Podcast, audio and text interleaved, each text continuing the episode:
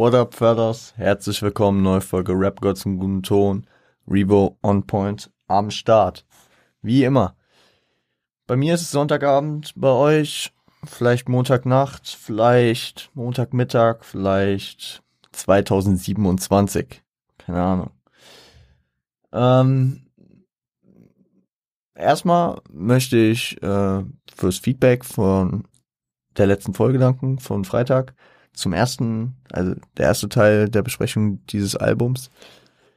Muss ich sagen, ja, ähm, dieses Hetzen, das hat mich abgefuckt. Sorry, falls das zu sehr äh, durchkam. Weil ich habe es einfach mit der Zeit gemerkt, so ein Album braucht so eine Zeit und ähm, ich weiß nicht, wie lange diese Folge heute geht. Ich werde mich aber nicht übermäßig hetzen. Ich versuche mich kurz zu halten. Wenn es nicht kürzer geht, dann sorry for that. Sorry for the people that don't want so long episodes. Ich weiß nicht, warum ich das gerade auf Englisch gesagt habe. Aber nebenbei wollte ich auch ähm, Shoutouts raushauen. Beziehungsweise Grüße an äh, meine Community in der Schweiz. Ich bin äh, jetzt am Wochenende in der Schweiz in die äh, Apple Podcast äh, Charts eingestiegen. Und deswegen sage ich mal ein freundliches Grüezi. Äh, nach da unten, ne? Und ja. Genau, dann würde ich äh, auch schon reingehen ins, ins Geschehen, ins Thema. Wir hatten am Freitag die ersten neun Titel zum The Game Debüt Major Album The Documentary.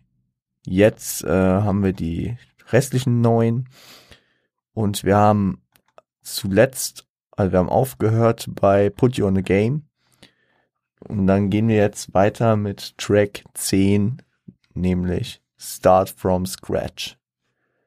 Hört rein, wir hören uns gleich wieder. Viel Spaß.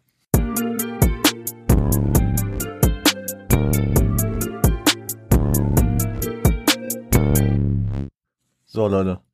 Start from Scratch. Ähm, produziert von. Nee, so, ja, produziert von Scott Storch und Dr. Dre. Natürlich wieder rauszuheben, wieder die Elite der Elite hier. Nicht nur mit Dr. Dre, sondern auch noch mit Scott Storch und featuring äh, Marsha Ambrosius. Hat äh, eine nice Hook gesungen, finde ich. Ist angelehnt an den Track äh, From Scratch von Mace. Mace, der, finde ich, auf der zweiten Hälfte des Albums sehr, sehr viel äh, Erwähnung findet. Shoutout an Mace an der Stelle auf jeden Fall. Sogar Mace findet, dass Shindy hot ist, sei er nur. Und ja, Grüße geht raus nach May, äh, zu Mace. Zu Mace an Mace, besser gesagt. Ähm, und in dem Track geht es praktisch darum, wenn man das Leben erneut starten könnte, was könnte man alles besser machen, was würde man anders machen, was würde man genau so wieder tun. Ähm, funny, ich, ich hatte direkt, als ich den Track gehört habe, irgendwie so Ansätze davon im Deutschrap auch im Kopf. Nämlich äh, muss ich zum einen an den Track 2006 von Crow denken, von dem Melodie-Album. Da hat er auch, da hat er auch, ähm, keine Ahnung, drüber erzählt, ja, wäre wieder 16, würde er das und das wieder machen. Was er halt vielleicht häufiger machen würde, wäre irgendwie mit seinem Vater irgendwie so, so diese emotionalen Ebenen verstärken.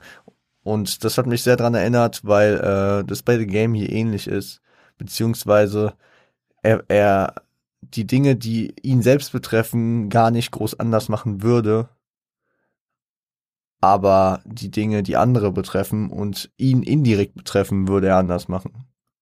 Also so Sachen wie, er würde wieder in eine Gang gehen, er würde wieder ähm, Drogen verkaufen, weil wahrscheinlich kann man auch es so sehen, er ähm, er ohne den Weg wahrscheinlich jetzt woanders wäre. Das habe ich ja auch am Freitag schon gesagt. Wäre er nicht angeschossen worden, hätte er nicht diese Zeit im Krankenhaus gehabt, hätte er sich vielleicht nicht mit Hip-Hop auseinandergesetzt, wäre er ähm, nicht da gelandet. hätte er gar nicht mit Gangbanging angefangen, was äh, hätte er gemacht? Hätte er seine Schule zu Ende gemacht, dann hätte er vielleicht in irgendeinem 9-to-5-Job gegammelt. Man weiß es nicht. Und deswegen verstehe ich das, was er meint. Ich zitiere ähm, mal wieder was. Uh, Homie, if I can make 94 today, I tell Easy and Dr. Dre, uh, I tell Easy and Dre to big, uh, to bring back NWA. Schon mal nice. Die Frage ist halt, ob es 94 noch was dran geändert hätte, dass Easy leider frühzeitig verstarb. Ich glaube, es geht halt generell um dieses Comeback von NWA. Re äh, rechtzeitig, dass Easy auch noch hätte äh, das groß miterleben können. Wer den Film Straight Outta Compton gesehen hat, ist jetzt mal ein Spoiler-Alert. Äh, ich rede in 3, 2, 1 darüber.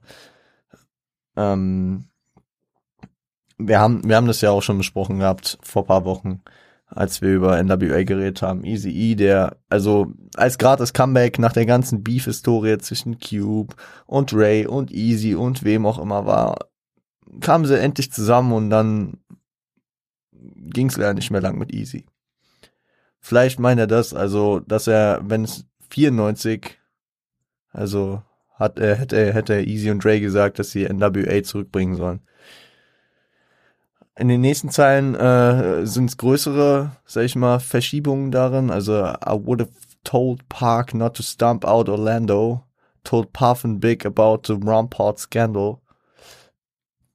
Also, ähm, Orlando also äh, Orlando ist hier, also er hätte, er hätte Park gesagt, nicht, er hätte Park gesagt, dass er nicht auf Orlando stampfen sollte, weil wer die Geschichte von Parks Tod kennt, Park war in Las Vegas beim Mike Tyson Kampf. Ähm, er hat in der in der Lobby war Orlando, oh Gott, ich bin Orlando Anderson heißt er, ne? Orlando Anderson war in der Lobby und äh, als Park ihn gesehen hat, hat er ihn ähm, niedergetreten mit seiner ganzen Crip von Lungs, ist dann abgezogen und paar Stunden später, also paar Stunden später wurde er von mutmaßlich von Orlando äh, erschossen. Und die Story, die ist, glaube ich, allseits bekannt. Müssen wir jetzt nicht groß drüber reden, ne? Aber wen das nochmal mehr interessiert, schaut euch äh, das Video von Ben Bugatti dazu an. Wenn ich es nicht vergesse, packe ich es nochmal äh, mit in die Show Notes rein. Auch wenn es jetzt hier ein Nebenthema ist. Aber er, er beschreibt es ganz gut, wer in dem Auto saß, wieso man es jetzt überhaupt so deutlich sagen kann, eventuell. Man muss, ja, keine Ahnung. Ganz deutlich kann man es halt nie sagen, ne? aber man ist sich mittlerweile einig. Und bei äh, der letzten Zeit in diesem Viererbund, told Path and Big about the Rampart Scandal. Rampart Scandal war irgendwie auch 2000, also so um die Zeit von äh, Documentary rum gab es irgendwie so einen Skandal in LA mit, äh, ich glaube, korrupten beziehungsweise ja mit korrupten Cops, die ähm, nicht ganz, äh, also es ging irgendwie darum, dass Cops sich nicht adäquat verhalten haben in der Situation, als Biggie erschossen wurde. Und dass es vielleicht gar nicht so weit gekommen wäre. Also, hätte er es damals gewusst, äh, hätte er Puff und Big davon erzählt. Man weiß, dass sowohl Park als auch äh, Biggie äh, große Inspirationen und äh, Legenden für ihn sind wie für alle anderen wahrscheinlich auch und finde ich nice. Also würde Sachen verändern, die Vorbilder und Legenden betreffen, aber auch Kollegen, äh, von denen von deren Schicksalen er erzählt, die kennt man wirklich nicht. Also sind irgendwelche Jungs von ihm aus Compton, von denen er erzählt. Äh, aber dann auch, also geht nochmal auf sich selbst ein. Homie, if I could rewind the hands of time, I would have cut off the PS2 at 12 49. Fella, I'm a gangster, I stay on my grind. Uh, who knew 11 minutes later I'd get shot with my own nine. Also, wenn er die Zeit zurückdrehen würde, äh, könnte, würde er die PlayStation 2 um 11 Minuten vor 1 wieder ausmachen Und äh, weil er, er ist ein Gangster, er wäre auf seinem Grind geblieben, ja, das ergibt Sinn. Also wie ich sagte, wäre nicht angeschossen worden, wie er es elf Minuten später mit seiner eigenen Waffe, wie es passiert ist, dann äh, hätte es vielleicht wann an, wäre es wann anderes passiert und es hätte nicht, hätte es nicht überlebt. We don't know. Genau, das hatten wir am Freitag schon thematisiert. Hm. Hook sagt praktisch aus, dass man den Schmerz der Vergangenheit durch Veränderungen sich nehmen könnte. Finde ich auch sehr schön gesungen, finde ich irgendwie nice. Komm nice rüber. Und ja. Nee, das, das war's eigentlich zu dem Track. Genau. Geiler Track. Ähm, wir gehen den nächsten, den Titeltrack des Albums. Gönnt euch The Documentary. Viel Spaß.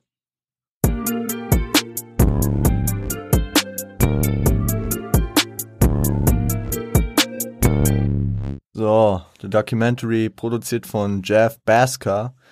Das Intro ist aus dem Film Living the Life von 2003, der ausschließlich in Compton produziert wurde. Ähm, ist also so ein krass Insider-Ding. Deswegen, ja.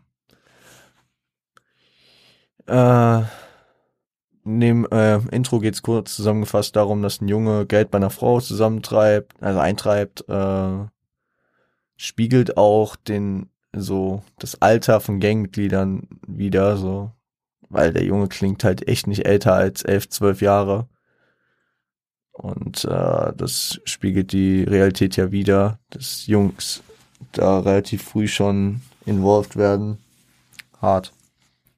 Der droht auch mit Gewalt. Und äh, am Ende ist halt wirklich so, es geht halt nur um 15 Dollar, um die sich die beiden da streiten. Die Frau meint, er hätte ihr fünf äh, geliehen, er redet von 20 und könnte eskalieren, ja. Ähm,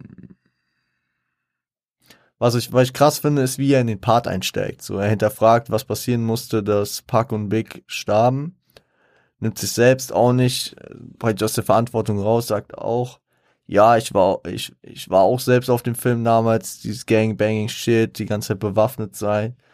Ich finde es auch nice, wie er es ausdrückt. Äh, das ist nämlich nur Hommage an Biggie, würde ich sagen, weil keiner benutzt das Verb Toad Guns so häufig wie Biggie.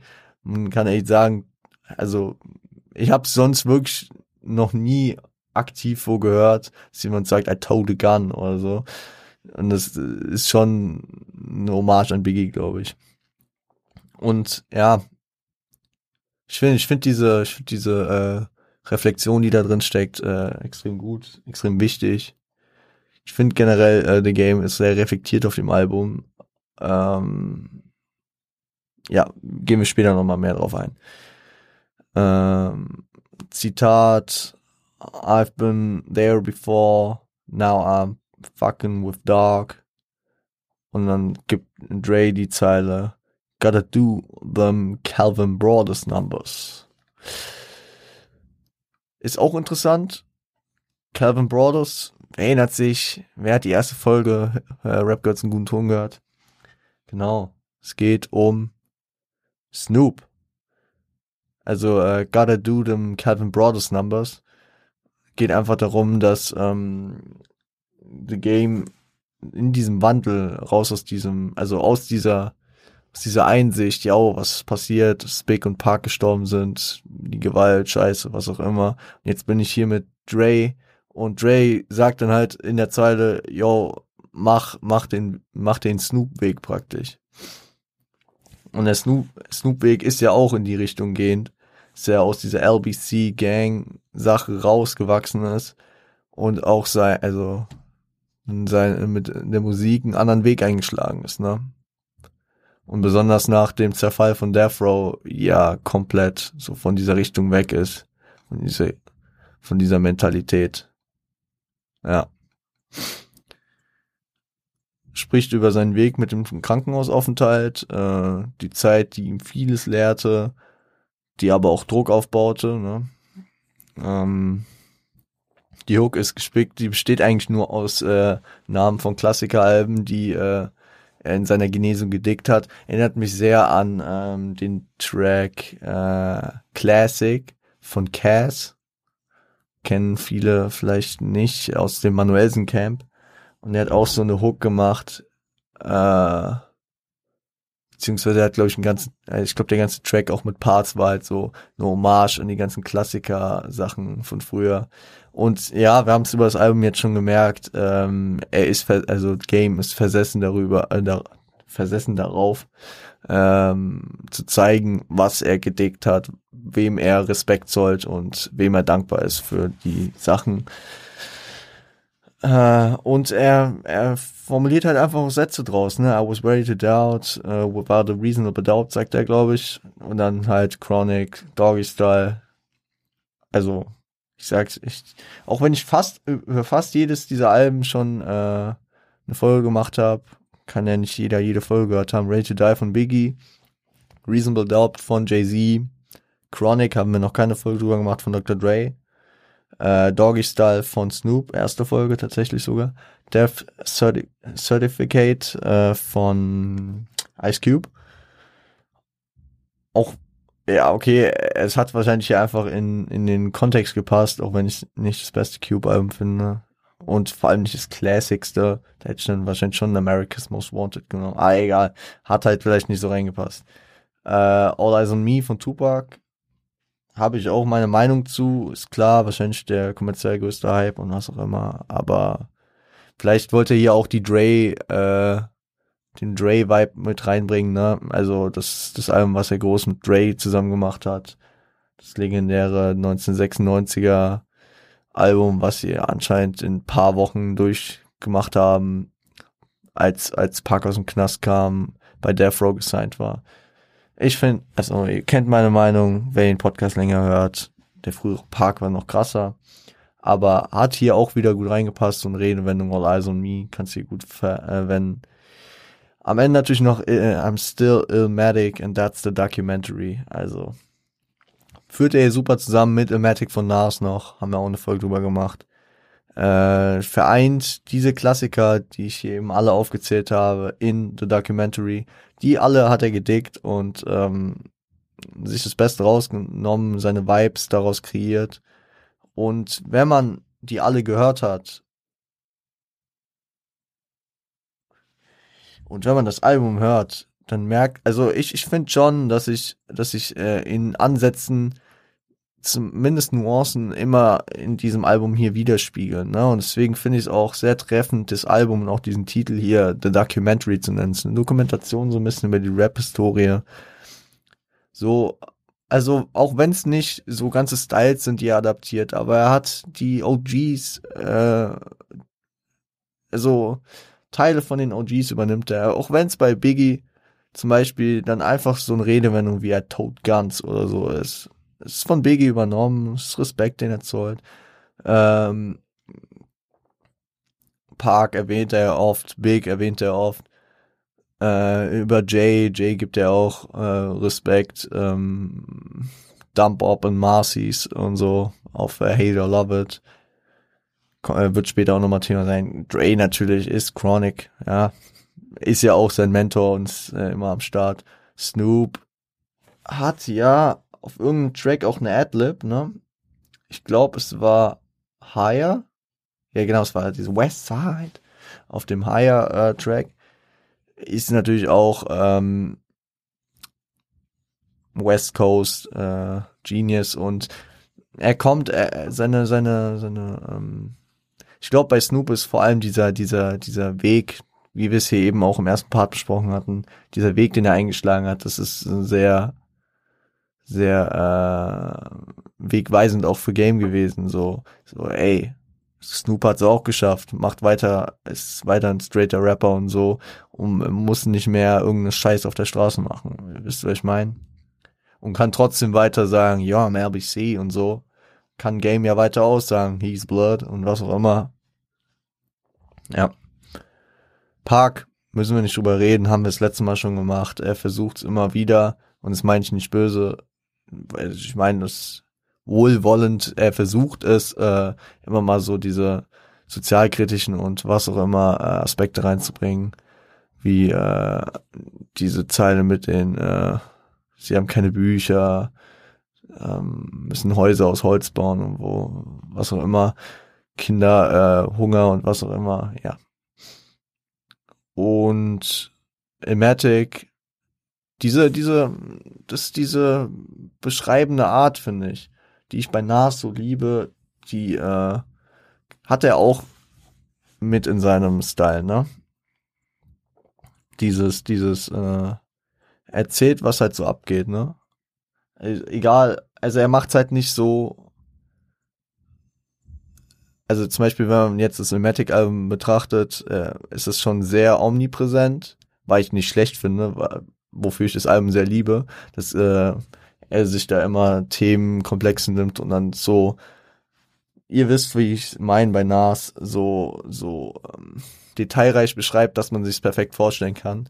Und Game macht es Teil, also er macht es immer mal so ein Themenblock, so ein vier Bars Block, erzählt er dann immer so ein bisschen vom, keine Ahnung, West Side Story, erzählt er dann so ein bisschen, was abgeht oder äh, auch so Storyteller, wie er es dann in Dreams verpackt, irgendwie, ja, nee, nicht in Dreams. Oh Leute, ihr wisst, was ich meine, auf jeden Fall. Alles vereint in äh, Documentary, redet über seine Zufriedenheit mit seinen Achievements auf jeden Fall. Äh, klärt auch noch eine Line aus West Side Story auf, die ihm äh, als äh, Hit gegen Jay-Z äh, angedichtet wurde. Zum einen im Part und zum anderen im Übergang von Part 2 und 3 ist in diesem Radiointerview. Äh, da wurde er gefragt, ob er, ob, ob diese Zeile gegen Jay war und er, und er dementiert das mal, nein, die war gegen Ja Rule. Äh, er würde, er würde Legenden nicht äh, so disrespekten und was auch immer. Deswegen aber kann ich mir auch gut vorstellen, diese Credits auf Hate It or Love It als Wiedergutmachen, so, ey, du hast es falsch verstanden. Es war nicht gegen dich gerichtet. Und es kommt ja auch in dem Track raus, wenn, äh, ich meine, äh, bei diesen ganzen Legendenalben, die in der Hook erwähnt werden, ist, ist Jays Album auf äh, als zweites. Ne? Also er hat schon viel Respekt für Jay und deswegen glaube ich ihm das auch. Das ist kein, also besonders in seiner in seiner Label-Verfassung äh, ergibt das viel Sinn, dass er Ja Rule ist und nicht Jay Z. Warum Jay Z dissen? Er ist ja nicht mit Nas zu der Zeit und ich glaube, ich bin da so schlecht gerade, ich bin da gar nicht so drin. Ich weiß nicht, wann der Beef mit Nas zu Ende war.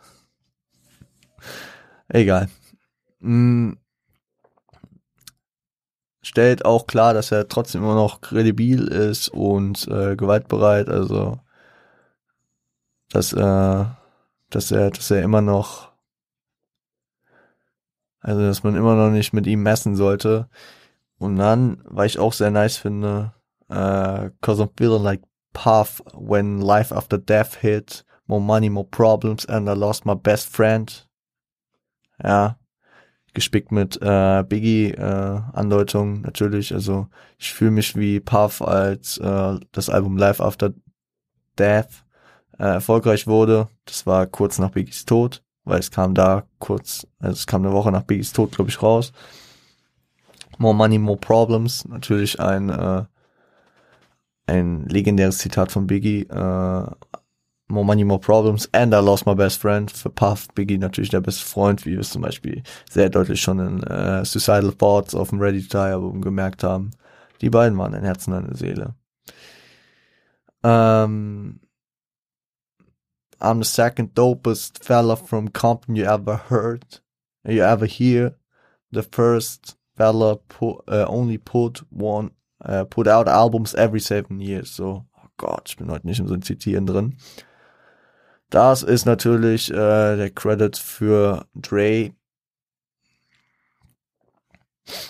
Und der Disrespect für alle Com äh, anderen Compton-Rapper, dass er sich über die drüber stellt. Ist natürlich aber auch äh, schmeichelnd zu sagen, dass Dre äh, der äh, beste Rapper ist. Wie gesagt, Dre ist ein krasser Produzent, die Alben sind stark, aber er ist nicht der Rapper an sich. Ne, so. Aber es stimmt schon, 92, äh, dass äh, Dings-Album Chronic Album 99, sieben Jahre später das 2001 und 2006 hätte Detox kommen sollen. Danke dafür. 2015 kam noch das kommt ein Album, egal. Also, ja. Aber das ist zu dem Zeitpunkt ein geiler Credit, den er hier verpackt. Ist auch ein geil, ist, ist, ist ein Game-Type-Text auf jeden Fall, so wie er, so wie er zum einen diese Biggie-Andeutung, wie er das alles verpackt, so, ja. Fühle ich, fühle ich. Ähm, die Zeile hat mich auch sehr gekickt. Äh, Let me tell you why I do this shit. I'm a son of a gun, cause, ma uh, cause mom's was a Hoover Crip. Seine Mutter Hoover Crip gewesen. Cri äh, Hoover Crips, äh, später Hoover Criminals, weil sie sich von den Crips abspalteten. An der Hoover Street, äh, eine der brutalsten Gangs wahrscheinlich. Und wie wir es letzten Freitag ja schon besprochen hatten, er Blood mit seinem äh, Bruder aber äh, die Eltern waren beide Crips, ja. Aber er hat diese Mentalität also halt auch so kennengelernt, ne? Also, und deswegen macht er diesen Scheiß, weil wenn sein, die Eltern erziehen ein, sind Gangmitglieder, du kommst natürlich auf den Film, ja, ich orientiere mich an meinen Eltern, so, vor allem in Compton, Alter, du kommst ja nicht klar ohne Gang, mäßig. Um, first day I got signed, I had to prove I spit uh, freestyle with Buster Rhymes. Son, du uh, Duke is sick. Als Adlib von Buster ist natürlich dieser Dre-Style wieder, also es spiegelt sich ja bei 50, bei Game, bei Eminem, bei jedem Dre äh, Associated Künstler irgendwann wieder, dass diese, dass diese äh, Lines kommen, dass diese Adlibs kommen, besser gesagt. Dass es ja einfach ein Credit ist, dass er erzählt, yo, ich habe äh, gefreestylt mit Buster Rhymes und dass Buster dann sagt, dass er sick ist, ist glaube ich auch ein krasser Flex zu sa äh, sagen zu können, dass Buster Rhymes äh, seine Freestyles feiert ähm, deutet dann auch noch auf Stories an von The Dark Pound, die 2000, äh, 1996 irgendwie äh, NYC disrespekten mit dem Track New York, New York, glaube ich. Ja. Spricht er so ein bisschen drüber. Erwähnt auch die Attacke äh, auf Exhibit. Wie es von der Documentary, von der Dokumentation aus so passt, ne? Zählt so hier und da so ein paar Stories so ein bisschen an. Uh, I take all the credit for putting the West back on the map. Die nimmt er sich die Credits. Mit dem Album finde ich es verdient. Also, ja. Reden wir später nochmal drüber. Geht in den nächsten Track rein, nämlich Runnin'. Viel Spaß.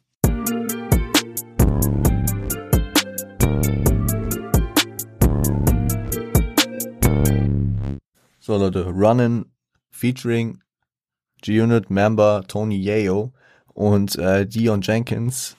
Weiß ich gerade nicht, woher ich den. Ich kenne ihn irgendwoher, der hat schon mal irgendwo eine Hook gemacht. Vielleicht auch in dem Kosmos irgendwo. Vielleicht bei 50 oder so. Keine Ahnung. Kann ich mir gut vorstellen. Äh, auf jeden Fall ähm, produziert ist von High Tech und ist ein nicer Track ist ein nicer Track. Wie die meisten auf dem Album. Im ersten Part erzählt Game auf jeden Fall von seinem Start äh, im Hip-Hop, im Hip-Hop, in der Szene. Gibt natürlich die Andeutungen hier, äh, with 99 miles left on the Avis rental car. 100, 100 miles in running. Das ist natürlich die äh, Andeutung auf NWA. Und äh, weil ich auch nice fand, äh, im ersten Part die Line, but I'm running like the, like New York pedestrians. In äh, New York rennen Fußgänger anscheinend. Nein, aber sie laufen immer weiter mäßig. Also wenn man da so den Times Square sich anschaut, wie, wie da Action ist, wie die da äh, alle laufen, schon krass. Aber weil ich an der Line viel krasser finde, viel geiler finde, ist, wie wir es bei Dreams schon hatten, wenn, wenn das Hook-Element so in den Part integriert wird, hier in Form von er sagt nicht selbst I'm running, sondern er lässt äh, Dion es sagen. Uh, I'm running like New York pedestrians. Fühle ich irgendwie, ja. Das äh, gibt irgendwie so eine geile, geile Symbiose, so der Beat und er passen zusammen. Ja. Erzählt dann auch von einer Ho, die Freundschaften und Leben zerstörte. Das ist schon hart, harter Tobak auf jeden Fall. Also, äh, wie so Freundschaften und Leben. Er meint dann irgendwie, dass er, äh, dass er, äh, dass er Leute hat, die äh, im Knast sind und Leute, die tot sind. Denke ich mal, dass die Ho mit beiden was hatte und der einen den anderen abgeknallt hat und dafür eingewandert ist. Also Bros Before Hoes klappt nicht immer. Und dann bringt er hier richtig, boah, da, da muss man erstmal verstehen. Da muss man erstmal hinterher sein. Ich habe es auch nicht verstanden, obwohl ich das Album kenne. Uh, now she's begging God's mercy, cause she ain't listened to Nas and never heard about Ike with the Iverson jersey. He got a cousin named Jason that rock like uh, that rocked the Gary Payton. Now the same trif uh, traveling bitch is a HIV patient. True story. Das ist so ein richtiger The Game Block. Kann man so aufrollen. Auf dem NAS-Album Stillmatic. Nicht auf Illmatic, sondern Stillmatic von 2001 äh, ist der Track drauf ähm, What Goes Around. Im dritten Part dieses Tracks gibt es die Figur Ike, äh, die ähm, ein Allen Iverson Jersey immer trägt, beziehungsweise Jerseys trägt von Allen Iverson und, äh, sag ich mal, gut rumkommt und äh, viel ungeschützten Geschlechtsverkehr hat. So. Ergibt schon mal Sinn, ne? Also äh, jetzt, jetzt äh, bittet sie für Gottes Gnade, weil sie hat nie Nas gehört äh, und hat noch nie was von Ike mit dem äh, Iverson Jersey gehört. Überspringen wir mal die dritte Zeile. In der vierten steht, now the same traveling bitch is a HIV patient. Also, äh, jetzt ist dieselbe Bitch ähm, HIV-Patientin. True Story. Ist schon mal krass, wie er das so kombiniert, wie er da diesen Nas hint reinbringt. Finde ich nice. Wenn ihr jetzt noch den nächsten Boom in deinem Kopf äh, haben willst, dann achte jetzt, oh Gott, das war eine ganz schlechte Überleitung. Uh, he got a cousin named Jason the Rock, the Gary Payton. Gary Payton, Spitzname The Glow, ähm, war zur Zeit, nämlich in der Saison 2003, 2004 bei den Lakers und hat praktisch mal die West Coast zerstört. Ja. Wenn man jetzt noch, also, äh, he got a cousin named Jason.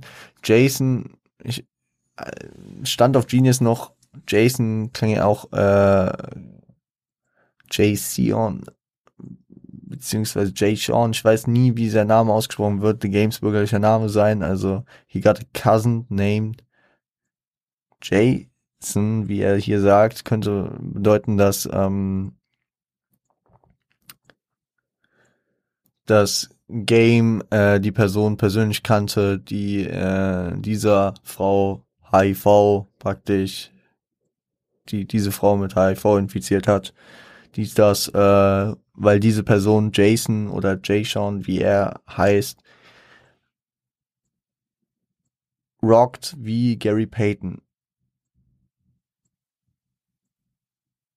Weil The Game da die äh, West Coast auseinander nimmt. Ey, das ist zu, das ist zu wild. Das ist, also wenn wenn das so, wenn das so äh, impliziert war, ne? Und was da bei Genius auch noch steht, ey, da, bei Genius, da steht ja wirklich, äh, da stehen manchmal Sachen, da kommst du gar nicht drauf. Der Handschuh kann im Gegensatz zu Ike, der ja viel ungeschätzten Sex hat, äh, also The Glow kann, kann, als Zeichen dafür stehen, dass man geschützten Sex hat, so Glow, also Handschuhe, warum hat man Handschuhe, um sich zu schützen, wie Kondome, egal, ja. Krasser Konstrukt und äh, sowas, sowas kann kaum einer wie Game. Die Hook sagt aus, dass man den Moment leben muss, weil die äh, Zukunft ungewiss ist, ne? Im Ghetto beziehungsweise so in den Brennpunkten wie Harlem, Compton oder was auch immer. Verständlich, ne? Man kann jederzeit tot sein. Erinnert mich so ein bisschen an das Auto von Dreams, äh, wo er, wo er über die Schwester von Venus und Serena Williams redet. Ja. Ist so, ne? Kann, kann jederzeit vorbei sein. Gibt auch so, so einen Aufschwung, so, häng dich rein, mach deinen Shit. Äh, Benchwarmers, äh, go, äh, won't get minutes oder so. Ja. Tony Yeo redet in seinem Part über seinen Weg zum Erfolg. Erst ticken mit der Gefahr des Todes oder in Knast eins äh, zu wandern und dann dank dem Deal äh, mit 50 konnte er das fallen lassen, mit der Musik sein Geld machen und äh, flext dann auch mit internationalem Erfolg und Touren, dass er in Barcelona und in Brasil gespielt hat. Gönn ich ihm, gönn ich ihm, Bro. G-Unit, forever, man. Und Game in seinem Part dann auch, in so, im dritten Part, besser gesagt, dann wieder über seinen Weg. Kurz, okay, kurz nicht, aber kurz muss ich, ich versuch's zusammenzufassen. Dre told me, uh, and told me ain't no coming back from gold. Die Zeile sagt für mich aus, dass er ähm, so diese, diese Fallhöhe sieht, ne? Dass Dre, Dre ihn aufgeklärt hat, yo, wenn du einmal Gold bist, dann erwarten die Leute auch was von dir. Aber was da drin auch drin steckt, ist, wenn du einmal Gold, also kann beides sein, je nach Mentalität. Wenn du einmal Gold bist, dann, dann, dann hören die Leute auch zu. Dann kannst du auch dein Shit machen erstmal. Ja? Dann vertrauen die dir erstmal. Wenn du eine Zuhörerschaft hast, die werden, die werden sich anhören, was du machst, so vom Ding her. Je nach, je nach äh, Dings. Hat mich aber auch irgendwie an äh, Wesley's Theory von Kendrick Lamar erinnert wo er auch, wo Dre auch sein sein Skit-Einsatz hat. Uh, remember you came up the first time to the house. It's the hard, uh, it's not, it's not hard to get in it. The hard time is keep, uh, keeping it oder so. Also ging es auch darum, an der Spitze bleiben, nicht an die Spitze kommen. Das kriegt, kriegen viele. Da, da bleiben ist wichtig, ja. Uh, Yayo und Jail and they think I'm trying to take his spot. I'm in the studio laughing at Chris Rock, then I turn on MTV and see Soldier Slim Shot. Geht er kurz drauf ein, auf diese ganzen Moves, die G-Unit macht. Ja, G-Unit Move, also wäre Tony Yeo nicht in den Knast gekommen, wäre The Game wahrscheinlich, vielleicht, wahrscheinlich, ich weiß nicht, wie wahrscheinlich das ist, aber wäre ähm, unwahrscheinlicher zu G-Unit hinzugestoßen weil Tony Yeo war im Knast und sag ich mal so, ein Spot war frei, die haben äh, The Game, also da, da hat sich mehr ergeben mit The Game nochmal, ne? The Game wurde etabliert dadurch, ist äh, an einer anderen Stelle, ne? Also, das kannst du genau so sehen. Die erste Zeile redet er praktisch über diesen Move von G-Unit, in der zweiten, dass er dadurch etabliert wurde und in der dritten, dann er Turn On, MTV NC Soldier Slim Shot. Andere sterben, die gerade ihren Hype haben und Game ist praktisch sehr zufrieden damit, dass es nicht ist. Aber ist auch bedenklich, ne? Also er sagt jetzt nicht nur, ach, Gott sei Dank, sondern es schwebt auch immer dieser Unterton dran. Ich bin dankbar dafür. Ich habe das, ich übersehe das nicht und äh, ich mache mir meinen Teil, ich denke mir mit meinem Teil dazu und Rest in Peace. Irgendwie in so einer Game-Zeile, wenn er nur diese eine Zeile über äh, Soldier Slim sagt, denke ich mir direkt, er sagt eigentlich Rest in Peace, ohne es zu sagen. Keine Ahnung. ist bei mir so ein Gefühl. Uh, cause I want the same recognition that the Crips got. Then say I'm the next in the line. If I get shot, then I go out as the Bobby Fischer of hip hop. Make your chest move. Sylvia Roan and Kevin Lyle slapped cool. Jimmy Ovine, it was the best move. Ja. Da kann ich auch noch mal ein bisschen, ja, okay.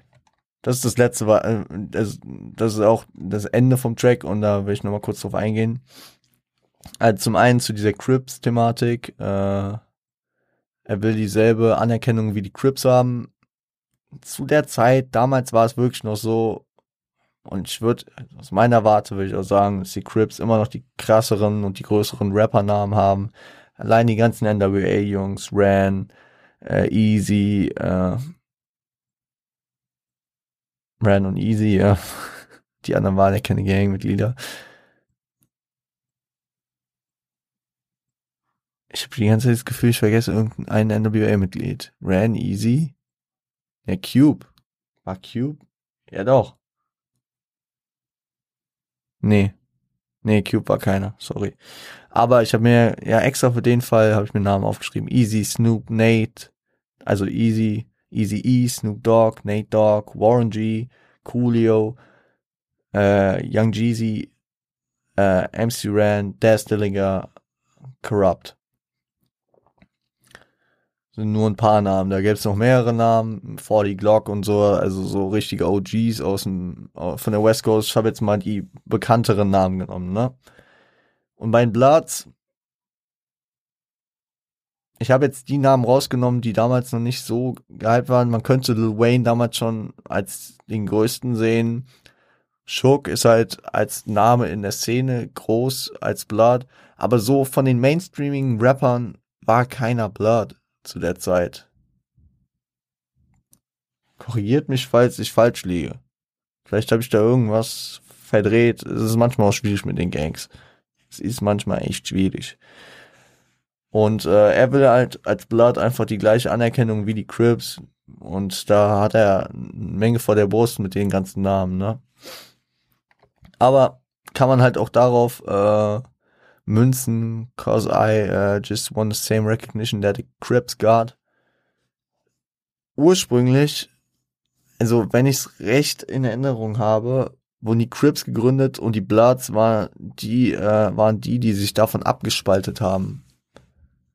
Also, ähm, dass die Crips der Ursprung waren, die Bloods dann. Also auch generell die kleinere Gruppierung, glaube ich. Ich muss mal jemanden finden, der sich da krass mit auseinander setzt, weil äh, ist ein interessantes Thema. Ich muss mir auch nochmal diesen Film angucken, Bloods and Crips. Ist ein interessantes Thema. Ähm, Then I Go Out, erste, erste äh, Bobby Fischer auf Hip-Hop. Make Your Chest Move. Muss ich so äh, gegen den Reim äh, äh, trennen. Warum Bobby Fischer auf Hip-Hop? Zum einen,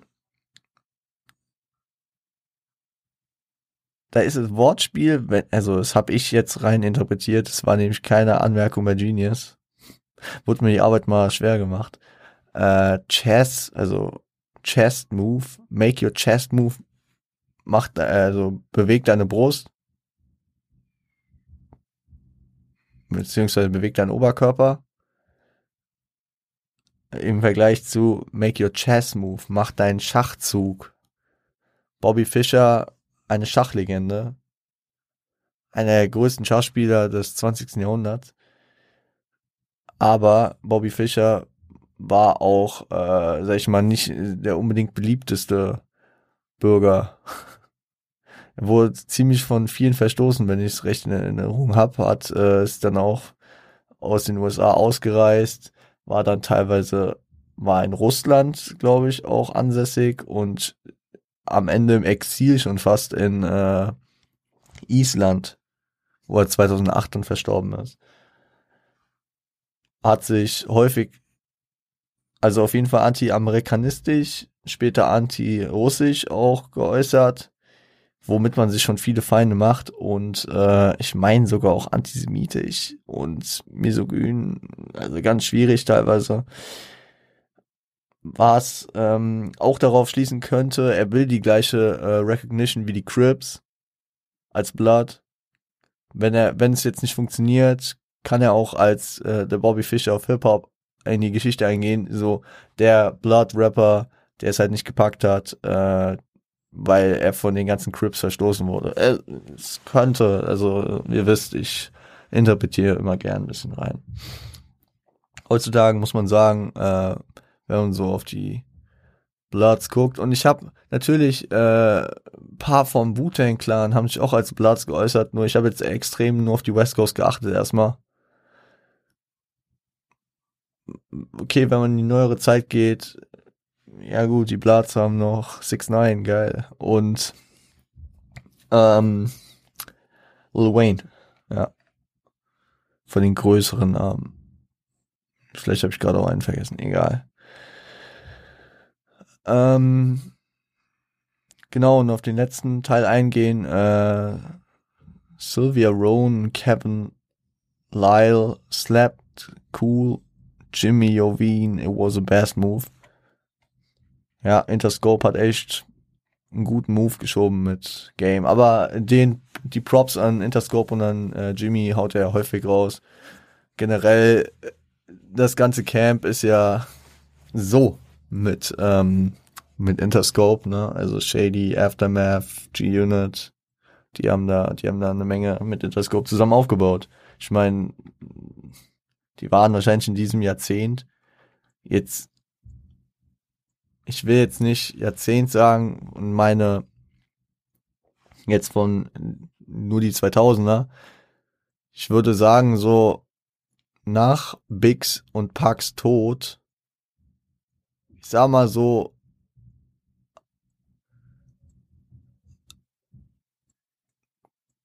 achtundneunzig bis 2008 würde ich jetzt mal so grob einordnen würde ich sagen, hat das Konstrukt G-Unit Shady Aftermath so zerrissen.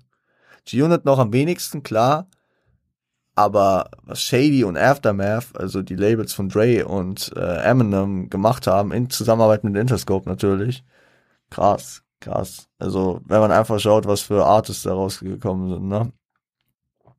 Allein ein Eminem und ein 50 Cent die in den frühen 2000ern und späten 90ern, also Eminem späten 90er gerade noch so und frühe 2000ern besonders alles zerrissen haben. Dann ein The Game und ein Dre, der Anfang der 2000er, Mitte der 2000er polarisiert hat.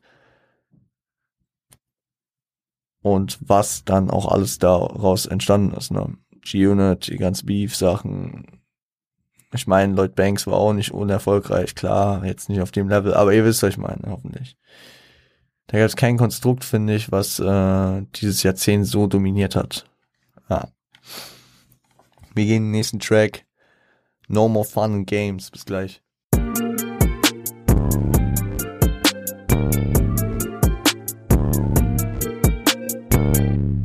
Das ist ein extrem geiler Track, den ich aber relativ schnell abfrühstücken kann. Es ist produziert von Just Blaze Gesampelt ist zum einen uh, You Can't Love Me If You Don't Respect Me uh, von Lynn Collins und zum anderen auch Gangster Gangster von NWA in der Hook. Ist ein relativ kurzer Track, der mir aber sehr, sehr gut gefällt. Ist ein Shoutout an viele Legenden dabei, NWA, The DOC, Eminem, ja. Äh, er beginnt auch den einen Part mit I'm like Dre, Easy Cube, King T and Ran rolled in one. Alles, äh, ich überlege nicht alles Compton-Legenden, aber alles Los Angeles-Legenden. Also Cube kam ja nicht aus Compton und ich weiß nicht, ob King T aus Compton kam. Aber Ran, Easy und Dre, ja klar.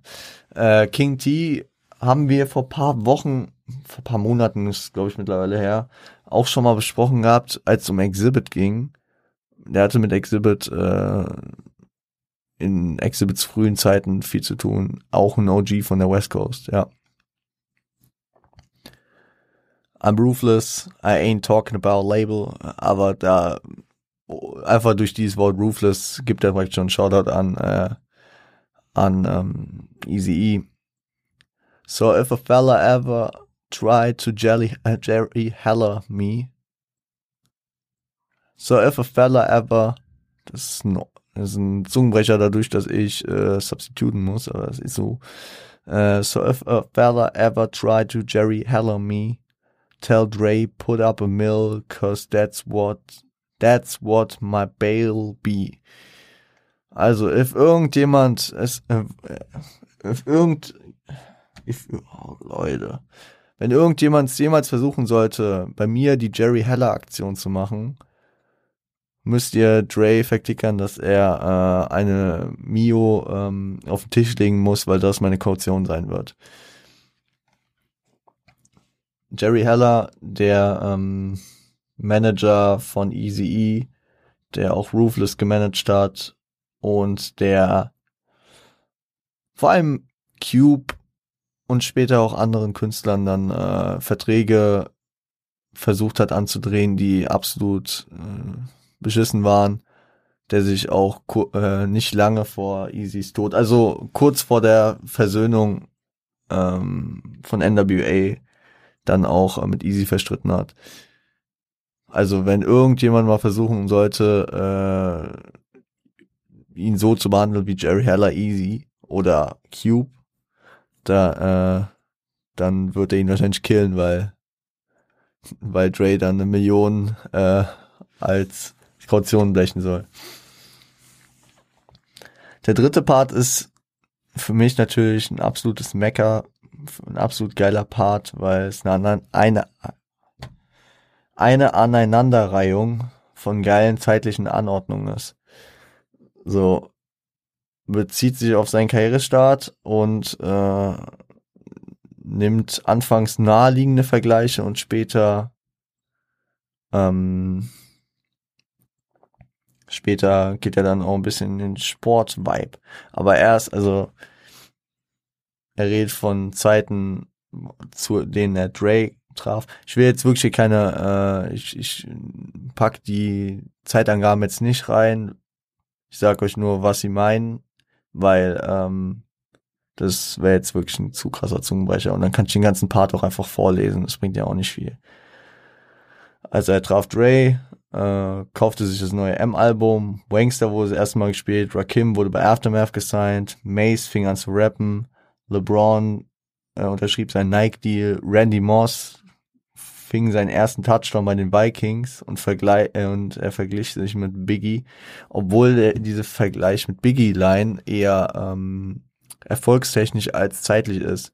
So, ich bin zwei äh, Platin äh, Releases von einer Biggie-Klassifizierung entfernt und das finde ich auch eine schwierige Line, aber ja, ist eine, ist eine Ansichtssache. Weil ich lustig finde, ist die Randy Moss Line, man muss sagen, äh, mein Bruder, das ist wahrscheinlich das Lieblingsalbum von meinem Bruder. Und mein Bruder konnte nie so gut Englisch und also er kann schon Englisch so, aber er hat jetzt die Musik nicht wegen den Texten gehört, sondern einfach so wegen Feeling, hat dann so ein paar Sachen natürlich verstanden und so. Aber die Line, die habe ich ihm neulich gezeigt, weil ich weiß, dass mein Bruder größter Vikings-Fan ist. Und Randy Moss ist so einer der größten Legenden der Vikings und das hat ihn natürlich nochmal sehr, sehr gefreut. Sehr, sehr nice. Und ich frage mich, okay, würde ich gern wissen, habe ich jetzt nirgendwo gefunden, habe ich mich jetzt auch nicht groß mit beschäftigt, aber wenn es jemand weiß, wo ist die Bindung von Randy Moss und äh, The Game oder von den Vikings und The Game? Oder vielleicht hat er es einfach nur so ausgesucht. Vielleicht hat er ja wirklich ein Datum gesucht und dann einfach gesagt, okay, ich guck mal, was an dem Datum passiert ist. Okay, was? Randy Moss, erster Touchdown? Ja, okay, nehme ich. Aber die äh, Sport, Sport äh, Versessenheit von dem Game wird ja schon an anderen Stellen klar. Diese Gary Payton Sachen und äh, Iverson und er redet ja gerne über Sport. LeBrons Nike Deal ja auch äh, Thema, ja. Finde ich sehr, sehr nice. Ihr wisst, ich liebe das und ähm, geiler Track. Gib mir den nächsten, äh, der heißt We Ain't. Viel Spaß.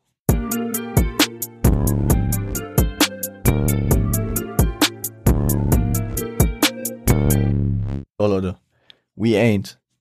Featuring Eminem. Produziert von Eminem. Äh, sampled Fubber You Cover Cover von Eminem featuring Proof. Rest in Peace. F äh, sampled aber auch Patiently Waiting von 50 featuring Eminem. Und sample, oh, sampled noch zwei. Äh, One Day at a Time von Park, aber als neu gemachte Version äh, featuring Eminem und The Outlaws. Ja, schwierig. Äh, und feed, äh, sampled auch Legendary The Watcher von äh, Dr. Dre featuring Eminem und äh, Nocturnal. Ist, weil er ihn auch sampled, nein, nicht nur weil er ihn sampled, aber wenn man so den Albumkontext betrachtet, ist äh, der Track eigentlich Patiently Waiting auf äh, The Games Album. Er, er gibt mir genau den Vibe. Er ist inhaltlich ähnlich und er hat, glaube ich, genau den Zweck, den Patiently Waiting hat. M brettert ein Feature auf das Debüt eines Künstlers in dem Camp. Und die Tracks sind sich relativ ähnlich, finde ich. Patiently Waiting hat für mich mehr, mehr, äh, ähm, ist ikonischer für mich, aber es liegt auch einfach daran, dass ich früher damit konfrontiert wurde. Und äh, ist aber auch ein nicer Track, ja. Nur, ihr wisst es, die Zeit ist immer so ein Thema und ich werde, ich, ich gehe kurz drauf ein. Ist ein nicer Track, aber technisch, äh, technisch super wie immer bei äh, M und auch bei Game. Aber äh, inhaltlich ist jetzt nicht so viel zu bereden. Natürlich äh, beginnt äh, also das Intro You are now about to witness the strand of Aftermath. Ist genau, also so, die Zeile kam auch bei Patiently Waiting. Aber ist natürlich angelehnt auf Straight Compton. Äh, Straight Out Motherfucking Streets of Compton. Gut, kann er, konnte er bei 50 nicht sagen, kann er hier natürlich sagen, bei äh, Game, der auf, aus Compton kommt. Game äh, regt sich auch über rassistische ähm, Vorwürfe gegenüber Eminem auf und über pädophile Vorwürfe gegenüber Jacko auf. Ähm, bei Michael Jackson wurden die ersten äh, Vorwürfe zu der Zeit ähm, groß und ja, ich sag mal so, heutzutage würde man das alles nochmal ein bisschen anders sehen. Ich glaube, The Game wird sich heute auch anders dazu äußern. Man weiß aber, dass äh, The Game und Jacko miteinander zu tun hatten und äh, und dass Jacko auch zum Beispiel an der Schlichtung des Beefs mit 50 beteiligt war und ja, keine Ahnung, muss man dann wahrscheinlich, also wahrscheinlich ist dann auch so ein Ding, wie wenn ein Lars sagt, dass er sich nicht vorstellen kann, dass Xavier irgend so ein verschwurbelter Pappler ist. Ähm, ist es dann wahrscheinlich genauso, weil man irgendwie Bezug zu den Leuten hat, ist man da auf eine andere Art mit denen verbunden und muss da anders oder kann es sich einfach nicht vorstellen, ich weiß nicht. Er sagt es auf jeden Fall. Aber äh, R. Kelly kommt nicht gut bei dem Track weg, der, äh, sag ich mal, auch schwierige Vorwürfe hat, weil da auch äh, ein Tape geleakt wurde, wo er äh, Sex mit einer Minderjährigen hat, auf ziemlich skurrile Weise auch. Und ja, ich meine, der Ruf von R. Kelly ist nachhaltig bis heute ja auch ziemlich geschädigt und ähm, ja. Ähm, beschreibt auch, wie er 50 und M äh, als die aufstrebenden Neuen für den freien Thron nach dem Tod von Park und Big streben wie es auch, ich weiß nicht wann, aber ich, ich meine jetzt in Runnen äh, äh, dazu, äh, mein Senf dazu gegeben habe, meinte, stimmt ja, also die drei, die rushen echt extrem dafür und ja. Kompromisslos, sie sind an der Macht und ziehen durch. Stimmt auch. Game über den Fame und die Nebenwirkungen der Öffentlichkeit hat er auch eine Zeile gekickt. Uh, and get hard when these bitches see my car in the streets. I can't even take my son to cop on G-Unit sneaks, so I'm gone, bitch. Das finde ich auch funny. Also äh, zum einen die Zeile ist true, ne? Also kann ich mir gut vorstellen, dass er, dass er äh, nicht nicht mehr einfach so Schuhe für seinen Sohn kaufen kann. Aber was ich funny daran finde, äh, zum einen natürlich dann noch den G-Unit Flex hier, so G-Unit Sneaks, ja klar, ist ein Teil davon, dies, das.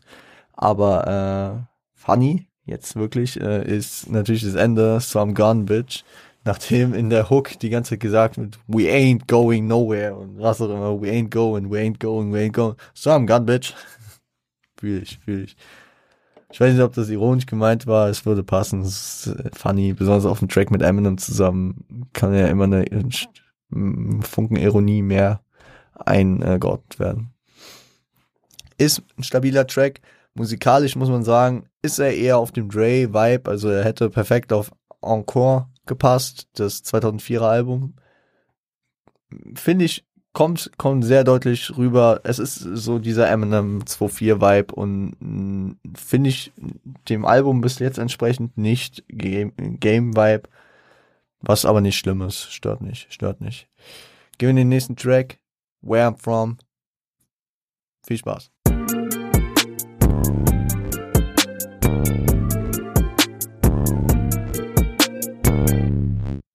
So, Leute. Where I'm From featuring Nate Dogg, produziert von Focus, sampled äh, Amanda von äh, Diony Warwick. Ist ein lockerer Track, der ganz klar, und das habe ich nirgendwo gefunden, keine Verbindung dieser zwei Tracks, aber das kann ich mir nicht vorstellen. Dieser Track ist safe und das liegt auch daran, dass diese Künstlerin im Camp von Aftermath ist, dass sie sogar in dem Track erwähnt wird dieser Beat ist so klar an Let Me Blow Your Mind von Eve angelehnt. Shoutout an der Stelle. Größter Ohrwurm wahrscheinlich aller Zeiten. Dieser Beat, äh, hört euch die beiden, also macht nur fünf Sekunden beider Tracks am Anfang und ihr hört direkt den Beat. Ne? Also und es ist keine Interpolation, es ist keine kein Sample, ich verstehe es nicht. Und ist auch nicht das gleiche Sample, das verstehe ich auch nicht. Ich habe da echt nochmal ein bisschen mehr nachgeforscht. Erwähnt Homies, Labelkollegen, äh, erzählt von Erlebnissen in Philly, NYC, Cashville. Aber kommt eine seine Not. Also er, das, das setzt er ganz gut zusammen. Erzählt von seinen Homies und Labelkollegen, so äh, über Stories in Philly mit Eve, äh, in NYC mit 50, wahrscheinlich vielleicht auch Yayo und Banks. Und in Cashville mit Jan Buck, wie er es ja auch in West Side Story erwähnt hatte. Uh, and Buck told me I'm, yeah, I'm, I'll be fine if I'm down in Cashville oder so, wie er sagte. Compton ist seine Hood. Ähm, und da schafft er es genauso wie in Runnin, dass er Nate hier diese Adlib des äh, Tracktitels äh, in die in die in die Line reinbringt. But Compton is where I'm from und so geil wie Nate Dogg, Rest in Peace, seine Stimme da wieder einbettet. Aber natürlich wieder dieser Dre-Style, sehr sehr nice. It's just me, my son and my bitch. She graduated when Notorious B.I.G. dropped me and my bitch. Sehr, sehr nice Zeile. Ähm, Me and My Bitch 94. Ähm, Ready to Die Album. Sehr, sehr nice. Äh, reagiert mit paar Lines auf anscheinende öffentliche Uneinigkeiten, genau. Äh, ah, das meine ich ich, ich, ich habe manchmal meine Stichpunkte und weiß nicht mehr. Ne? Ich habe heute ein das ganze Skript geschrieben für die Folge und es hat ein bisschen gedauert und zwischendurch war ich auch mal weg und da war ich nicht mehr alles mehr auf Anhieb. Aber äh, er, er stellt so, äh, er, er gibt Antworten auf Fragen, die hier jetzt nicht explizit gestellt wurden, wahrscheinlich aber in den Medien so. So Sachen wie, what do you thought, cause I'm from Compton, I couldn't do numbers like Usher. Also, nur, was habt ihr gedacht? Nur weil ich aus Compton komme, kann ich keine Nummern wie Usher machen oder was? Uh, play both sides of the fence cause the Crips feel curse. See me riding with Nate, fella, it's still blood. Das, äh, weil ich auch schon mehrfach in der Folge heute und auch am Freitag erwähnt hatte. Ähm, auch wenn er Blood ist, kann er hier mit Crip Nate zusammenarbeiten und auch mit, äh, also auch in der Musik feiern sie sich gegenseitig, ne? Auch Crips hören ihn und so. Es ist okay, ist okay, man kommt klar. Spricht auch über den Payback an seine Mutter. Fühle ich, ne? Und am Ende, die letzten beiden Lines sind so on point komisch, aber auch geil. So, uh, please don't push me, als Anlehnung an 50 natürlich. Get Rich or Die Trying Album. Und uh, You Fellas is NWA. Wahrscheinlich NWA. You Fellas is uh, WNBA, All Pussy. WNBA, die uh, Women National Basketball Association. ja, ist ein Diss. So ein Diss, wo du denkst, oh, hätte schlimmer kommen können. Aber das passt auch zu dem Track, ne? So ein entspannter, chilliger Track, da muss man jetzt auch nicht ganz hart beleidigen. Dann ist so ein easy Diss. Eigentlich ganz funny. So, Leute. Dann gehen wir in den nächsten Track. Äh, Special. Viel Spaß.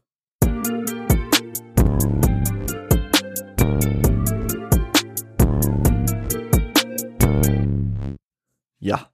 Special. Und weil wir eben schon Nate Dogg Feature hatten, warum nicht noch eins? Featuring Nate Dogg. Produziert von Needles. Äh, ist ein Liebestrack fühle ich, also natürlich, wenn Nate Dogg dabei ist, geht auch mal um Liebe. äh, Zitat LAX to JFK, that's where it all happened. Finde ich nice, statt einfach zu sagen zwischen äh, Los Angeles und NYC. Nimmt er hier die Abkürzung der äh, Flughäfen es ist auch super, dass, dass er äh, die beiden Flughäfen genommen hat, weil neben dem Frankfurter Flughafen sind es die einzigen Abkürzungen, die ich kenne. So, LAX ist äh, der der äh, Flughafen in LA, ich weiß nicht wie äh, der heißt, aber JFK ist auf jeden Fall der John F. Kennedy Flughafen in New York.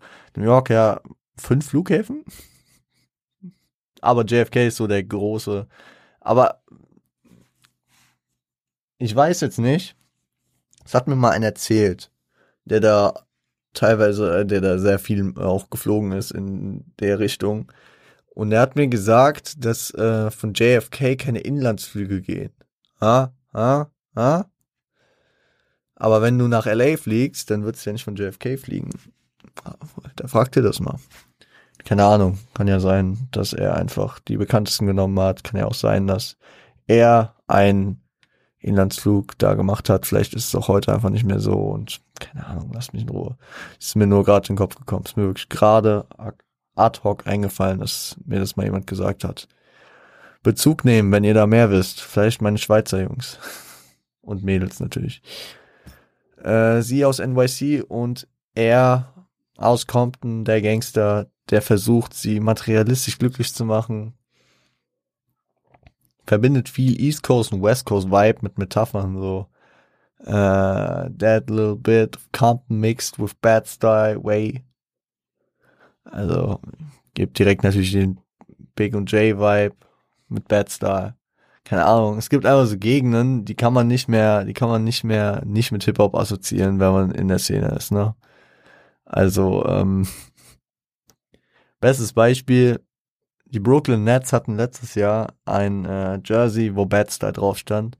Und ich dachte nicht, ey, geil, Bad-Style ist ja eine Gegend in Brooklyn. Nee. Dachte, oh krass, das haben die für Big und für Jay gemacht.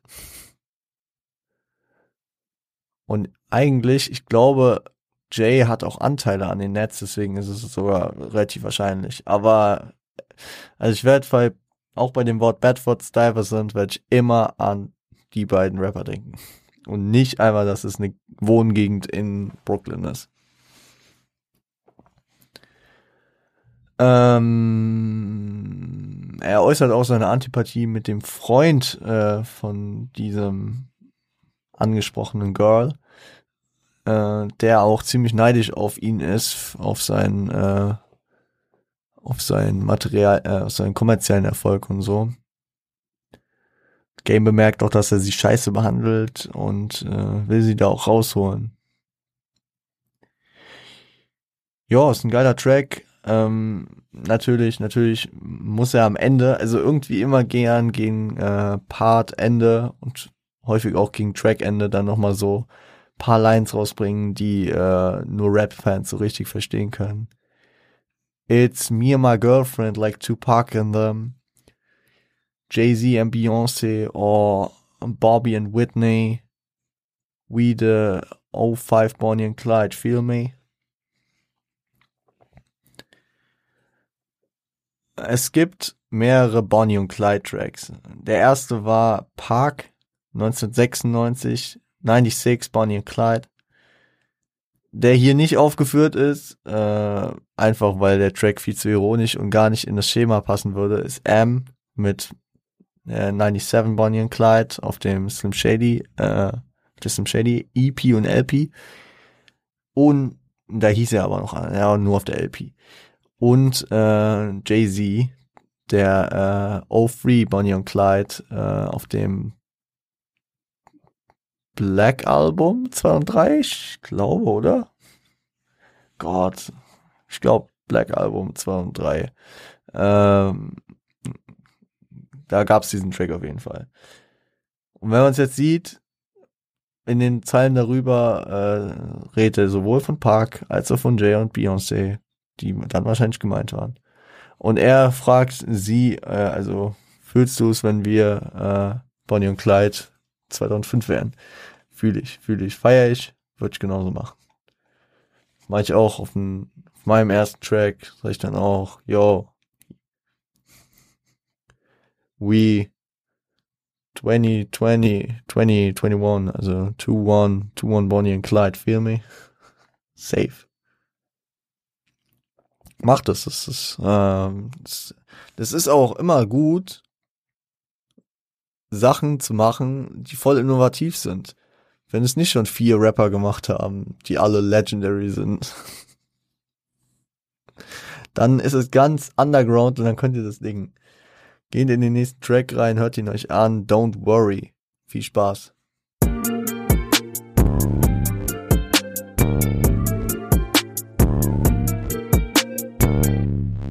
Don't worry, be happy, denke ich dann immer. Aber nee, Don't worry ist featuring Mary J. Blige. Produziert von Dr. Dre und Mike Elizondo. Shoutout gehen raus. Ist ein Duett aus der Sicht eines Paares, finde ich auch angenehm, von der Struktur anders. Also wirklich 90% der Tracks auf dem Album haben strikt Hook und drei Parts. Und ähm, hier ist es ein anderes Konstrukt. Mit äh, den abwechselnden Parts immer mal wieder hier die Hook äh, von Mary J. Krasse Stimme natürlich. Auch OG, die Frau. Äh, tatsächlich, ich, ich habe die das erste Mal so in meinem Weg gehört äh, bei Kennock the Hustle auf dem Reasonable Doubt Album. Aber sehr, sehr krasse Stimme. Ähm, Game baut Scheiße, Game sitzt im Knast. Äh, sie beruhigt ihn, dass sie äh, für immer bei ihm bleiben wird, auf ihn warten wird, dies, das. Und Game scheint ihretwegen sein Mindset zu ändern, ne? Schämt sich beispielsweise für sein Tränentattoo am Ende des einen Parts. Ja. Und was mir dann aufgefallen ist, nachdem äh, er in in Where I'm From Me and My Bitch von äh, von Biggie in den Raum geworfen hat, musste ich hier an Me and My Bitch denken so. Das ist wahrscheinlich so Me and My Bitch, äh, wenn es anders gelaufen wäre. Wenn ihr den Track Me and My Bitch nicht kennt, hört ihn euch an. Hört euch auch gerne die Podcast-Folge zu Ready Die an natürlich. Ähm, kurz zusammengefasst geht halt darum, dass Biggie, äh, er und seine Bitch, sie unterstützt ihn so in seinen kriminellen Machenschaften und irgendwann stirbt sie. Äh, weil es, äh, es hätte ihn treffen sollen, aber es hat am Ende sie getroffen. Ja? Eine Attacke auf ihn geht schief, weil er nicht da war und sie stirbt dabei. Und äh, gefühlt ist das Me My Bitch. Sie steht komplett zu ihm, macht äh, lässt ihn gewähren und macht, äh, also tut alles für ihn. Und ähm, er sitzt da, also, keine Ahnung, wäre mir mal Bitch so gelaufen, ähm, wenn, wenn, ähm, wenn Biggie äh, damals gefasst worden wäre. Kann sein. Aber ich finde, und das äh, macht's noch deutlicher für mich, dass ich diesen mir mal Bitch Vibe habe, dass es die Attitude ist von The Game und von Biggie, die sich hier unterscheidet. Dass Biggie so dieses Mastermind ist, der alles machen kann und eh nicht gefasst wird, ne? Und äh, The Game eher so der, der dann auch die Fehler eingesteht, der darüber nachdenkt und so, äh, ihr wisst, was ich meine, ne? Also da, da, das ist eher so der Vibe, so. Bei, bei, bei Biggie kommt, äh, in Biggies Version kommt er ja ohne Probleme da raus. Außer, dass er sie halt verliert, aber äh, an ihm perlt alles ab praktisch so. Und bei, ähm, bei Game ist es dann halt so, so, ja, er hat den Fehler gemacht, er sitzt im Knast und jetzt macht er sich die Vorwürfe, dies, das. Ist, ist so, ja, mein Feeling bei dem Track. Gehen wir in den letzten Track, ist nochmal auch einiges zu besprechen so ein wichtiger, ein sehr, sehr geiler, sehr, sehr krasser, sehr, sehr emotionaler, persönlicher Track am Ende. Und das fühle ich ähm, like Father, like Son. Viel Spaß.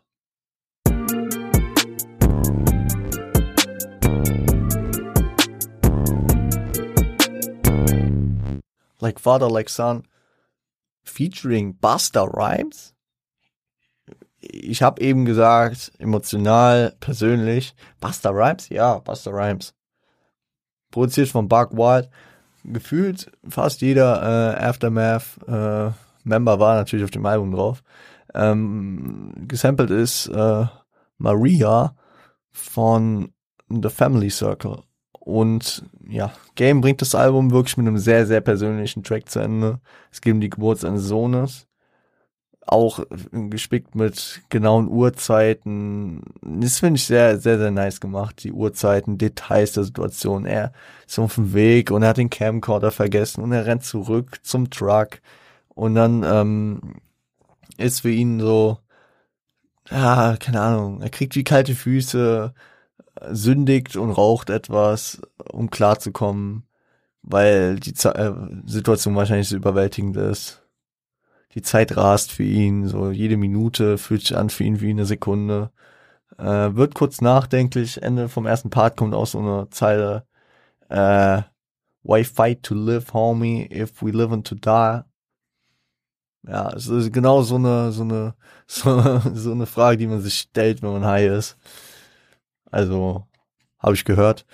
Ähm, und ja, im zweiten Part geht er dann genau auf die Geburt ein. Am Ende vom zweiten Part ist sein Sohn geboren.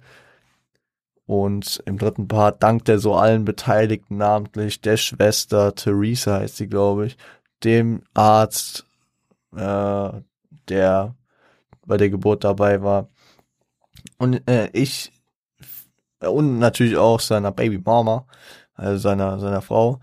Aber was, was mir dieses Gefühl absolut klar macht, beziehungsweise verständlich macht, ist so dieser Vibe, ein Mann bei der Geburt seines Kindes kann sich schnell mal denken, so, zum einen, oh fuck, was soll ich jetzt, also was mache ich? Meine Frau hat gerade die größten Schmerzen und tut was, äh, tut das, äh, was äh, unser Leben bereichert, wie kann ich helfen. Manche Frauen wollen, dass mir die Hand hält, manche wollen einen Mann gar nicht sehen. Und dass er dann so in der Situation recht unbeholfen ist, ne? Und dass diese Situation so glimpflich gelaufen ist, da ist er sehr dankbar für. Aber was ich mir auch sehr, äh, sehr gut vorstellen kann, ähm, ist es so, dass die, äh, also wenn man, wenn man sich das so vergegenwärtigt, was der Mann im Vergleich zur Frau für die Geburt beiträgt, ist auf biologischer Hinsicht, ich als Bio-LK-Schüler damals, muss es natürlich in den Raum werfen, auf biologischer Sicht ungefähr das gleiche, beziehungsweise auf, nein, auf genetischer Sicht, auf biologischer Sicht auch nicht das gleiche, auf biologischer Sicht eher so gesagt recht wenig, ne? Und äh, sag ich mal, was sie für Strapazen monatelang auf sich nimmt, dass das am Ende passiert und dann am Ende noch diese Schmerzen, dass ein Mann da sich dann einfach so vorkommt, so, fuck, ey, welch, also Frauen, um Nachwuchs zu kriegen, müssen jetzt, brauchen sie nicht so viel Unterstützung. Mann kann ja nicht einfach ein Kind kriegen, so. So, dass da der Gedanke auch dabei ist. Dass er, dass er so dankbar ist und so. Ja. Uh, with the face in the clouds, Lord spare my son, and watch over Eric Wright, Tiana and Lil Pun. Low riding, banging, ready to die, track number one. ich will erst aufs Ende eingehen. Low riding, banging, ready to die, track number one. Äh, Track Number One of Ready to Die ist das Intro und das Intro beginnt mit der Geburt von Biggie, die äh, auditiv äh, dargestellt wird, auch mit schreienden Mutter und ja, so den Geräuschen des Kreissaals. Ähm, und äh, er bittet den, äh, er bittet Gott auf seinen Sohn aufzupassen und auch auf Eric Wright, Tiana und Lil Pun Kinder von verstorbenen Größen. Also Eric Wright Jr., der Sohn von Easy E, der auch, sag ich mal, Beef mit ihm dann anfängt. Trotzdem, The Game hofft, dass es ihm gut geht. Aber ich glaube, Eric, ich weiß nicht, ob es der gleiche ist. Easy hat einige Kinder. Tiana, die äh, Tochter von, äh, von, von Biggie. Und äh, Lil Pun, ich glaube, der heißt Rico in Wirklichkeit. Äh, ist der Sohn von Big Pun. Genau. Also drei Legenden, Easy E, Big und Big und Pun. äh, äh, Biggie Smalls und äh, Big Pun, die alle verstorben sind. Und da äh, insistiert er doch, dass äh, Gott auch auf die ein Auge haben soll.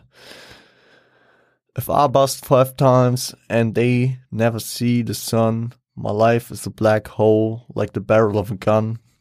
Als Endline stark, so nehme ich, nehme ich so raus. So, hätte er die fünf Schüsse nicht überlebt und äh, seine Kinder hätten das Licht der Welt nie gesehen, wäre sein, wäre sein Leben ein schwarzes Loch, wie das, wie äh, der Lauf einer Pistole. Es ist eigentlich ganz nice, dass er hier mehrfach auf die, also dass er hier so mehrfach auf diesen Vibe eingeht. So zum einen sein Leben wäre ein schwarzes Loch, weil er nichts für die Nachwelt hinterlassen hätte. So er hätte seine, er hätte keine Kinder in die Welt gesetzt. So kann man sehen, als hätte nichts für die Nachwelt hinterlassen. Zum anderen hätte er die fünf Schüsse nicht überlebt, hätte er auch so nichts für die Nachwelt hinterlassen, weil er kein Rapper geworden wäre, der Millionen von Leute inspiriert hat. Ja, hätte die, äh, also genau und sein Leben wäre ein schwarzes Loch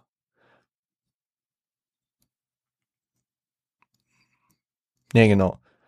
Dann noch den Vergleich mit dem äh, das schwarze Loch wie äh, der Lauf einer Pistole, klar. Und den Pistolenvergleich natürlich zu kicken, wenn er fünfmal angeschossen wurde. Sehr schön, sehr schöne Endlines. Ich will noch kurz auf die Hook eingehen, die sehr, sehr geil vom Buster ist. Also, wenn ich an Buster Rhymes denke, denke ich eigentlich an Break Your Neck. Break Your Neck. Break Your Neck und die krassten Double Times aller Zeiten und so, ja. Aber das ist eine krasse, das ist eine krass emotionale Hook. Danke dafür, Buster Rhymes. Sehr, sehr starker Track. Sehr, sehr, sehr, sehr starker Track. So. Gehen wir ins Fazit. Ich habe mir heute wieder einiges aufgeschrieben. Und jetzt ohne Druck Gut, sind wir fast bei 90 Minuten. Fuck it. Es ist so. Ich habe mich bemüht, es kurz zu halten. Ich habe mich aber auch nicht gehetzt jetzt und es ist so, Leute. It is what it is. Gehen wir erstmal kurz darauf ein. Welchen, also ich, ich sag's mal so, ich kann, das, was ich an dem Album schlecht nennen kann, ist, dass äh, ich sage, dass der schlecht, also subjektiv gesehen der schlechteste Track Judge for Bugs ist. Und Judge for Bugs ist ein krass guter Track. Und dass ich über ein Album, was 18 Titel hat, sagen kann, dass ein krass guter Track der schlechteste Track subjektiv eingeordnet ist, kann ich nur sagen, das Album ist extrem krass. Und das Album schafft was, was selten Alben über diese Länge schaffen. Es hält den Spannungsbogen über 18 Titel. Heute undenkbar für mich bei einem Album. Ich kann mir kein, also, was war das letzte Album über diese Länge, was den Spannungsbogen so gehalten hat? Nicht mal ein Life of Pablo oder ein Views von Drake. Die, die hatten auch 20 Titel, meine ich. Die konnten das bei weitem nicht so halten. Es waren krasse Alben und wenn man sich dann so fünffach zusammengesetzt hat, dann hat man das auch gefühlt. Aber ich mach dieses Album an, ich gehe los, ich freue mich auf jeden Track, ich, ich bin nirgendwo hänge ich durch und ja, ihr wisst, was ich meine. Auch wenn ich Church of Parks jetzt nicht als das individuell krasse Ding äh, so in meine Playlist alleine dicken würde, so wenn ich das Album höre, freue ich mich auch, wenn der Track kommt. Sorry. Oh, meine Stimme knickt gleich weg. Äh, deswegen versuche ich jetzt noch schnell hier das fertig zu kriegen. Also, so viel dazu zum Negativen. Also es gibt wenig Negatives. Wenn wir den Blick auf die Produktion, die Features, den Hype, der dahinter steckt, setzen, ist natürlich zu sehen, dass eine hohe Erwartungshaltung da war. Einfach dadurch, was ihm alles geboten wurde. Ihm wurde ja alles zu Füßen gelegt. Er arbeitet mit fucking Dr. Dre zusammen. Und äh, ist aus dem 50 Cent Camp, kriegt Hooks von 50 Nate Dogg, die ganzen Features. Ich meine, wer ist auf dem Album drauf? Okay, das habe ich mir genau jetzt nicht aufgeschrieben. Ich mache Spotify auf. Ich will jetzt wissen, wer auf dem Album alles drauf ist. Weil Leute, 50 ist dreimal drauf. Äh, sogar häufiger. Viermal, ne? Nee, dreimal steht er eh. Okay. Es, also 50 ist dreimal drauf. Wir haben Faith Evans, die drauf ist. Wir haben, ähm, ich gehe jetzt nur von denen, also No Front gegen Marsha, aber ich gehe jetzt von den großen Namen. Tony Yeo, klar, die äh, G-Unit äh, Connection hätte er sonst auch nicht.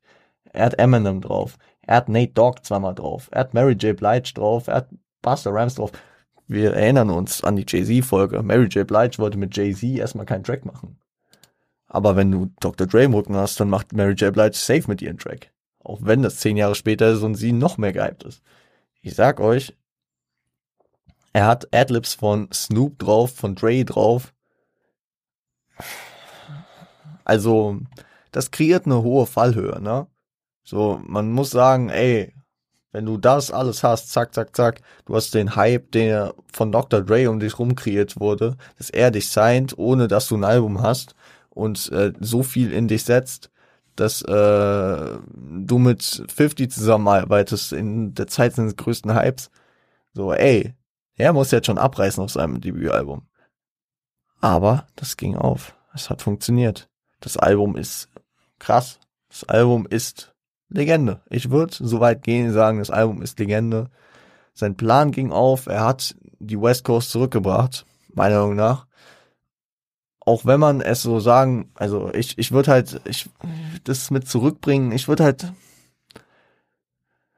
die West Coast war nie wirklich weg die West Coast lebt halt anders als die East Coast zum Beispiel. Die East Coast, finde ich, lebt von ihrer Dichte an Rappern, die auch viel krass sind, ne? Also, versteht mich nicht falsch.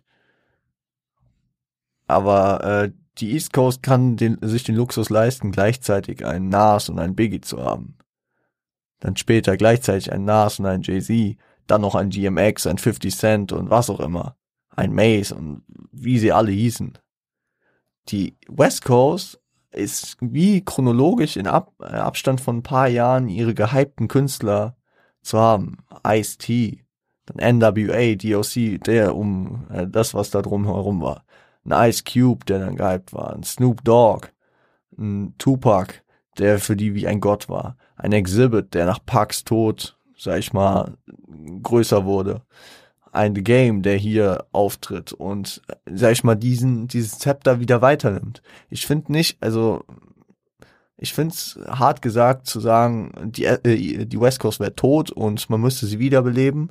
Nein, es ist einfach der nächste Künstler, der dieses Zepter annimmt. Nach Game war es Kendrick. Und gut, ich würde sagen, Kendrick ist immer noch. Und dafür kann man ihm auch schon mal Props aussprechen. Erstens, dass der Mann seit fünf Jahren kein Album gedroppt hat und für mich immer noch die Nummer eins an der West Coast ist. Und äh, zum Zweiten, dass er von den Leuten hier, gut, man könnte Dre einfach zwischen äh, 85 und 2005 ohne Probleme dauerhaft drin belassen, aber so als für sich stehender Künstler ist Kendrick jetzt schon extrem lange dabei. So als die Figur der West Coast, die jetzt auch subjektiv von mir gewählt wurden, okay? Aber ich finde, das ist halt so das Ding an der West Coast. Die leben so von ihren Ikonen. West Coast würde immer sagen, yo, wir hatten NWA, wir hatten Tupac. Also das, was auch 50 versucht hat, yo, ich will, dass sie mich lieben wie Park, wird niemals passieren.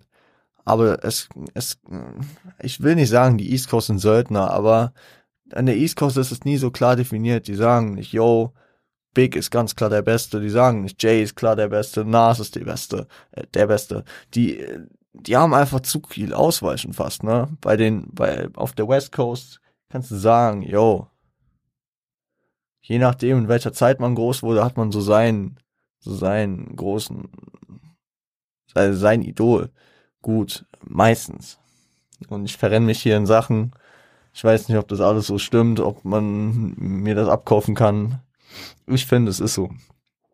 Aber so viel zum Thema. Sein Plan ging auf. Ja, er hat das Zepter weitergenommen. The Game hat die nächsten fünf Jahre wahrscheinlich äh, war er der Mann an der West Coast.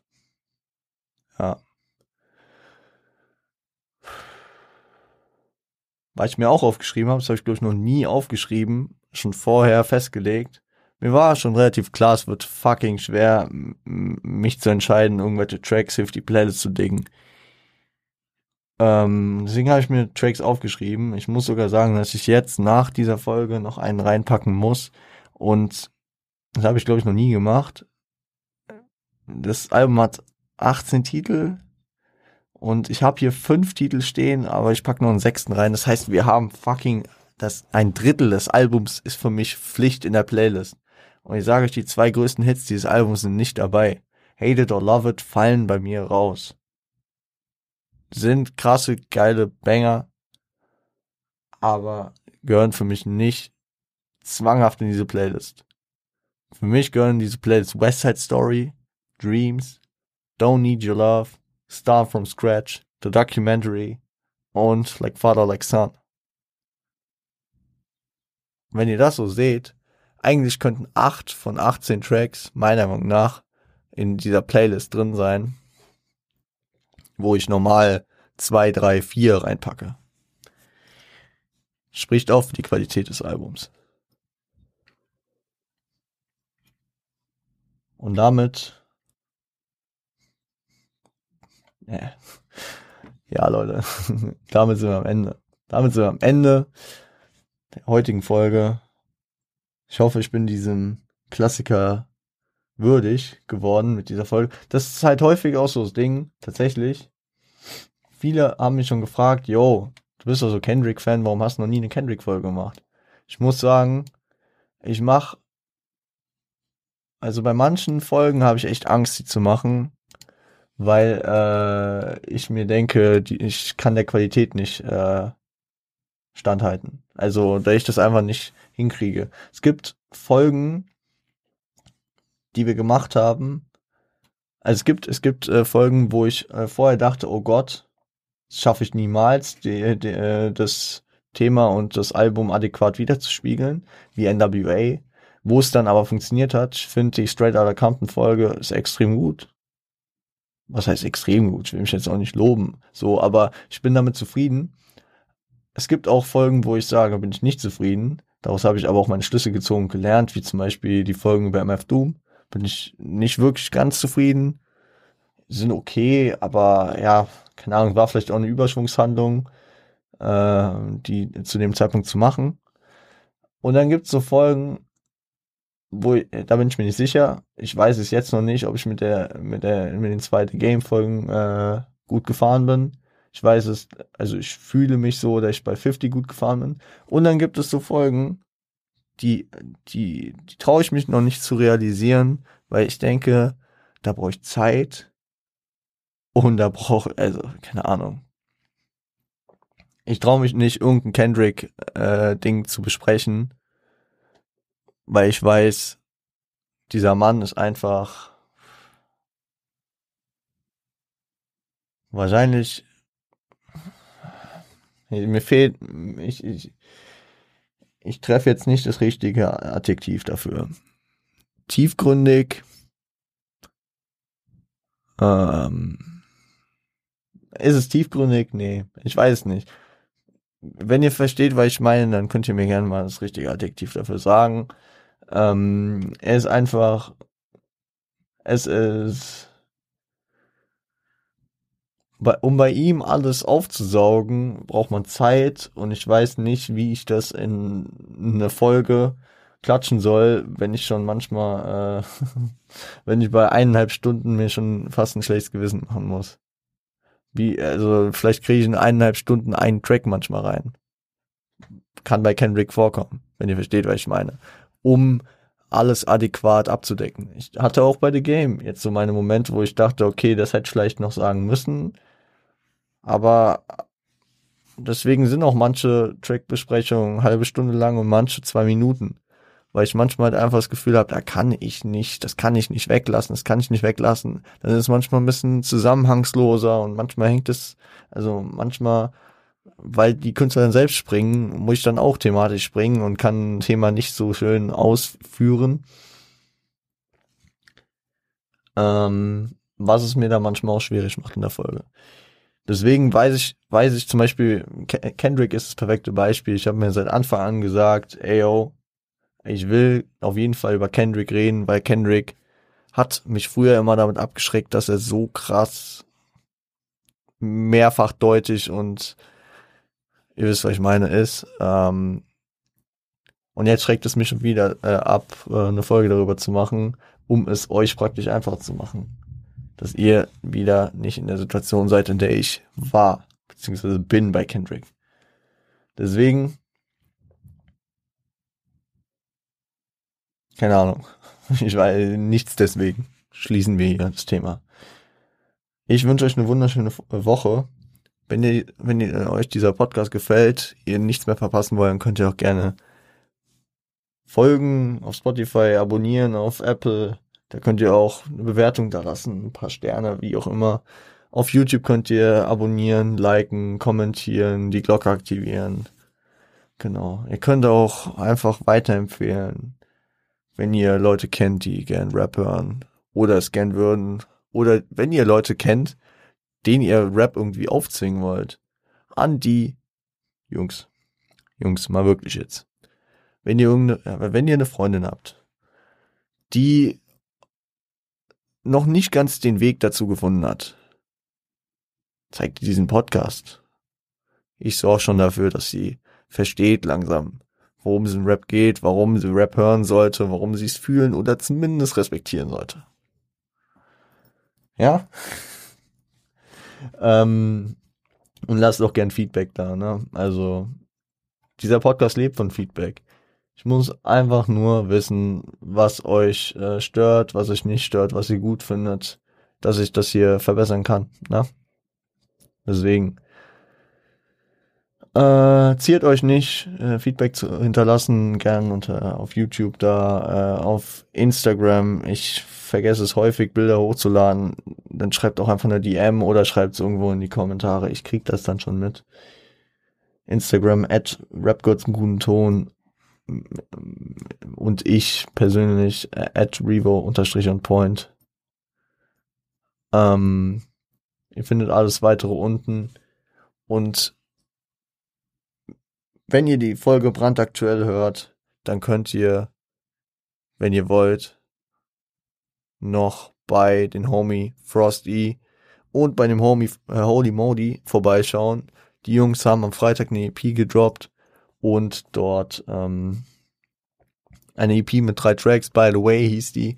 Und zu diesem, zu diesen gibt es äh, Merch. Wenn ihr daran Interesse habt, dann schaut gerne mal auf cosmogang.de vorbei äh, oder bei Modi oder bei Frosty in der Bio auf Insta. Da äh, findet ihr es auch nochmal. Ist nur noch bis Montag erhältlich. Sorry, es ging nicht äh, schneller. Falls ihr mir auf Instagram folgt, dann habt ihr es gestern, beziehungsweise für euch vorgestern Abend vielleicht schon bekommen. Auch bei Siage geht es demnächst wieder los. Ich will jetzt nicht zu viel Werbung machen. Ihr wisst, die Jungs re represent, support, gang, gang, gang shit. Schaut, unten ist alles verlinkt, was ihr finden müsst. Und jetzt erinnere ich mich dran, ich verlinke euch auch noch das Ben Bugatti Ding unten als Empfehlung zu dem Tod von Park. Und jetzt habe ich mit meinem Kopf den Mikrofon, das Mikrofon berührt. Ich weiß nicht, ob man es gehört hat. Leute, es ist Sonntagabend, es ist halb zehn mittlerweile. Ich werde das Ding hochschneiden, dass ihr es in hochschneiden, hoch schneiden, rendern, mastern, hochladen, dass äh, ihr es in zweieinhalb Stunden hören könnt. Ich wünsche euch ähm, einen guten Start in die Woche. Wir hören uns am Freitag wieder mit einem Deutschrap-Album. Und bis dahin, stay healthy, stay home, stay high. Seid lieb zueinander.